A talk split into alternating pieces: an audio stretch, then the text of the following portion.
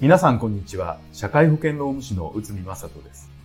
この番組では、私内海が日常の業務で感じたことや日常のマネジメント、そういったことをお届けします。そして今回はですね、あの、またコラボ企画ということで、えっ、と、今、福岡に来ております。で、あの、福岡の社会保険労務士の中村先生と、えっ、と、今、対談しようということなんですけど、あの、中村先生は、実は何年前でしたっけ？えっ、と、札幌にいらっしゃったのは。えっ、と、2019年の9月まで札幌にいました。ああで、えっ、と、こちらに今、福岡に来られてて、えっ、と、まあ、社会保険労務士名乗られてますけど、あの、実際は給与計算とか手続きとか一切やってないんですよね。そうですね、はい今はもう、あの、相談業務のみになっています。あとはコンサルティングですね。はい。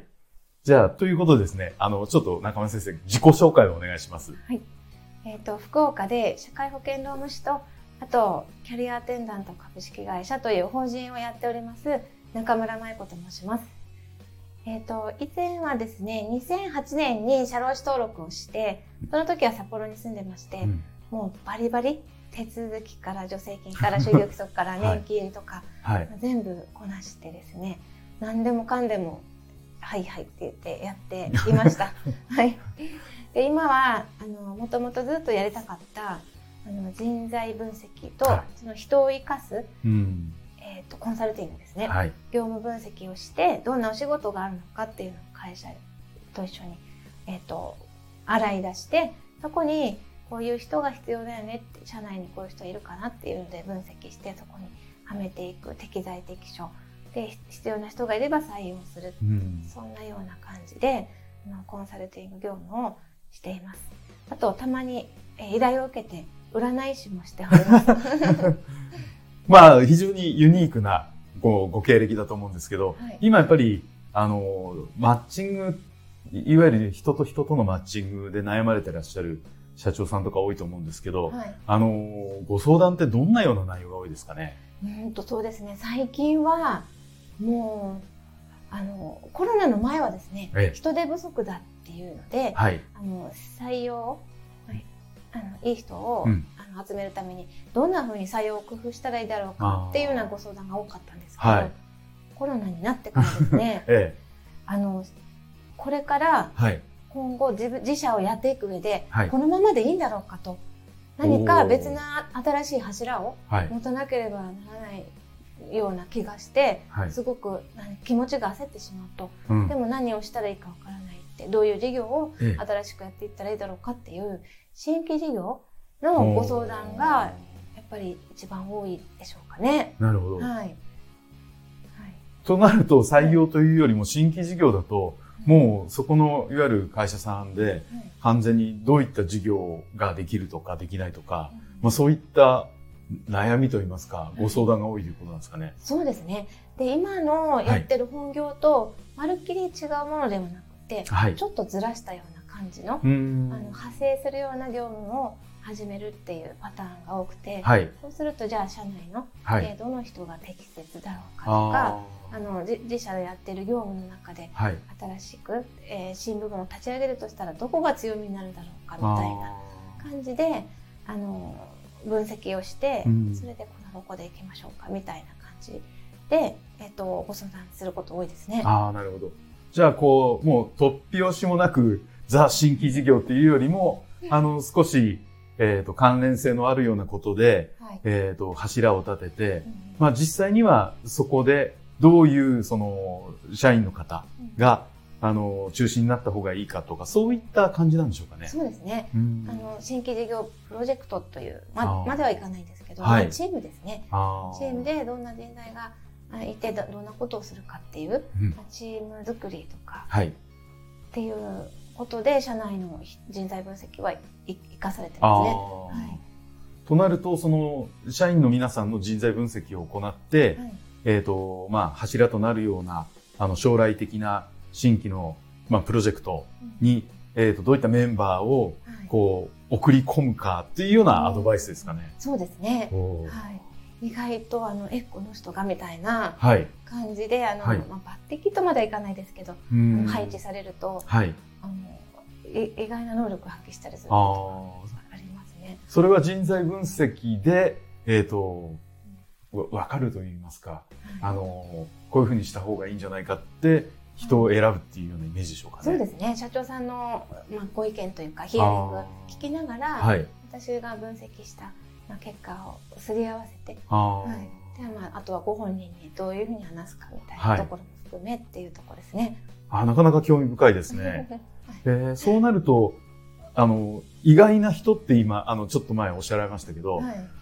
まあ、あの、普通、普通と言いますか、割合中小企業の社長、その勘みたいな感じで、ええあとは、えっ、と、社歴とか、普段の業務を見てて、あの、まあ、例えば新規事業だとバイタリティ溢れる、うんう参の社員っていうようなイメージもあるんですけど、うんまあ、全然違うような、うんあの、人もこうんう、推薦されちゃうわけですかね。そうですね。あの、こういう作業が得意だとか、はい。もともとこういうことに興味を持ってて、うん。苦がなくできるというか、そういう観点で見てますね。なるほど。うんとなると、今今までの既存の働き方も多少は見るにせよ、ええやっぱりそこの個人、社員の個人の方の興味とか、うんあの、何やりたいとかって、そういうようなとこなんですかね。そうですね。特性というか、はい。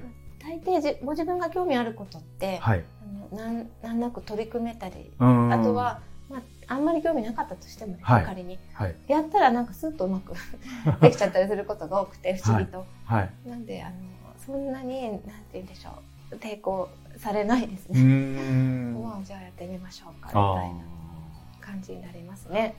ーとなると、割合、こう、なんていうんですかね。まあ、社労士ってなっちゃうと割合中小零細の組織が多いんですけど、じゃあ中村先生がそのご相談乗ってらっしゃる企業さんっていうのは、はい。えっ、と、人数的にはどんなところでしょうかね？そうですね、大体20人かあー30人ぐらいってとこですね。なるほど。あんまり大きいところではない。ですね大きいところだともう、なんて言うんでしょう、ちゃんと統制が取れてるんですけど、結構、その店舗ごととか事業所ごとに、あはいはいはい。あの、独自のカラーになってたりするんでう、んちょっと調節が難しくて、あはい、小さいところだとパッと転換しやすいあ。そうですね。ああ、まあ、意思ね。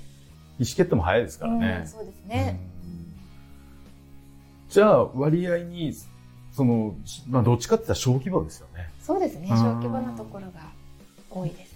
で、そういう、まあ、いわゆる、あの、経営者っていうか、まあ、社長と打ち合わせして、はいそれで社員の方の分析を行って、まあ、コロナ前だったら、まあ、採用だったんでしょうけど、今は、その分析からの、その事業展開、そうですね。そういったご相談が多いということですよはいね。まあ、事業展開に伴って採用が発生する場合ももはい。ちろん多いですね。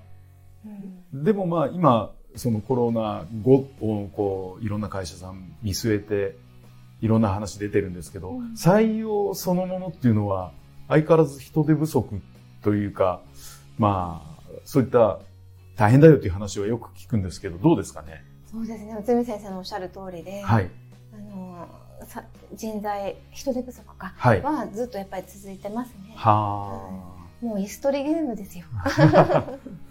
うーん、椅子取りゲームならいいんですけど、うちのお客さんでやっぱ飲食系は、もう募集すらないなんて言ってるところもありますんで、えーそうですね。うん、本当あと一次産業、はいはい。北海道にいる時も農家さんとかはい山崎ありましたけど、はい。本当にきついですね。外国人頼りっていうとーころがあるけど、まあ最近やっぱり外国人のブーム、ブームというかうね、んあ。のよくコンビニ行ったら外国人の方たくさんいるよって、はい。あのいう時期あったんですけど、はい今意外と日本人の方も増えてきたりとかで、そうですね。はい一時期よりはなんか、外国の方、あ、でもそんなことないな。そうですね。そんなことないな。まあ、場所にやるっていう感じかもしれないですね。相変わらず人手不足は人手不足で。うんえうんで、えっ、と、まあコロナ後で、えっ、と、事業の展開を考えてらっしゃるうんお客さんが多いと。えそういう感じですかね。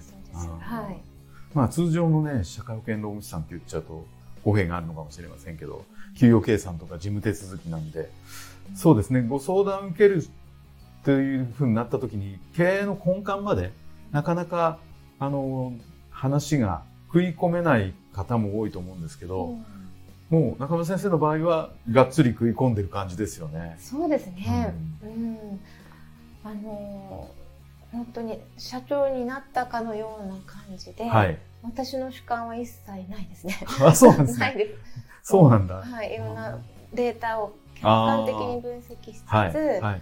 社長の中に入り込んだり社員の中に入りうん込んだりして、うんどう感じるだろうかとかこの方はこういうふうな、はい。例えば仕事とかはい。事業やることにどのぐらいの負荷がかかるだろうかとかっていうのを、ああの想定して、ーはい。あのその負荷に耐えれるかどうかとかもえね、えええ。想定してえやってます、あー結構大変ですね。そうか。そこまででも考えていただけると、あの、プロジェクトみたいな新規のお話とかは、まあ、スムーズに、まあ、ものにもよると思うんですけど、ええ立ち上がるような気がしますね。そうですね、うんただなんか私の感覚的にまだそんなに件数はないんですけど、はい。あの新規事業事業やっぱり相当難易度高いなとは思ってます。うん関連のことでも、やっぱ新規事業に関しては立ち上げは難しいと。そんな感じですかね。ある程度今の事業を動かしながら新たなところにエネルギーをうんとかを注ぐってなると、はい。結構そのなんて言うんでしょう込めなきゃいけなくて、ああ、はいそうですそのね。時間とか労力とか、はい。あのあとはなんて言うんでしょうね脳みそって言ったらあれですけど それが結構あのえいって 気力が必要です。そうですね。だから、こう、会社経営、まあ私もそうなんですけど、会社経営してて、経営経営費っていうわけじゃないんですけど、やっぱり8割は通常の業務に、こう、費用も含めた、数字も含めた形でやってるんですけど、まあ1割から2割は先の展開で無駄になってもいいんで、うんどうしようかっていうことは、まあずっと常日頃は考えてますけどね。ね。はいそうおっしゃる通りなんです。うんはい。でもなかなか、あれですよね。まあ私も、あの、お客様とかいろいろ接してて、やっぱりげ現場の、本当目の前のことが大変な方が非常に多いんで。そうです、そうです。えはい。まあ、いつも感じるのが、はいそういう、まあ、目の前のことって、以前からの、はい。えっ、と、流れできてるんで、うん。なかなか見直す機会がないんですよ。はい。そこは果たして、この作業は必要かとか。ああ、見直す機会です。ね。なんで、そういう業務の、うんを見直すことによって無駄なことをやってたり、あ非効率的なあ。はい。あのやり方手順だったりとかするとそこを気づいて直すだけでもはい結構余力が出たりするんですよね。なるそういうものもやっぱり同時に必要だって私はあの思ってて。うん業務分析しましょうっていうことではいご提案してますね。はああ。ああ、逆に、それは、なんか、ありがたいかもしれないですね。い、そうですね。既存の業務に関しての見直しっていうのは。はいええああ結構嫌がられますからね。こんな忙しいのにって言って。あそうですね。そうマニュアルとかあればいいんですけどなかなかねはい。ないまんま感覚できちゃってるから、あはい、はい。えって言って仕事今の仕事やりながらさらに、あはい。え今まで全部やってること書き出さなきゃいけないあのみたいそうなってくると、て単なる手間って思っちゃって、な抵抗勢力も出てきますもんね。そうですそうです、やっぱ未来をいかに、うん。これをやることによってどう変わるのかとか、はい。あとはその自分たちにとってどういう、うん。いいことがあるのかっていうのをやっぱり伝えられることが必要かなって思ってますね。なかなか興味深いですね。ありえがとうございます。という仕事を、あの、中村先生は、えーやってるということで、あのーまあ、札幌から福岡の方に移られても、あのーまあ、札幌の時は、あれですよね、普通の手続きガンガンやってたっていうことなんですけど、ねええはい今は、まあ、こういったコンサルを中心にということで、あの、非常に興味深いお話が聞けました。はい。ありがとうございます。あの、まあ、こういう形でですね、あの、コラボさせていただいて、あの、いろんなこう、シナジー効果出るのかななんていうふうに思ってますけど、あの、今日の対談はですね、あ、まずい、自分も確か、あの、目の前のことに追われてて、改革なんかできてないなって、ちょっと思っちゃいました。大丈夫です、先生は。いえいえもう、しっかりとした社員がいらっしゃいますので。はい。ということでですね、あの、今回、えっ、と、非常にためになるといいますか、興味深いお話を中村先生と対談でさせていただきました。どうもありがとうございました。ありがとうございます。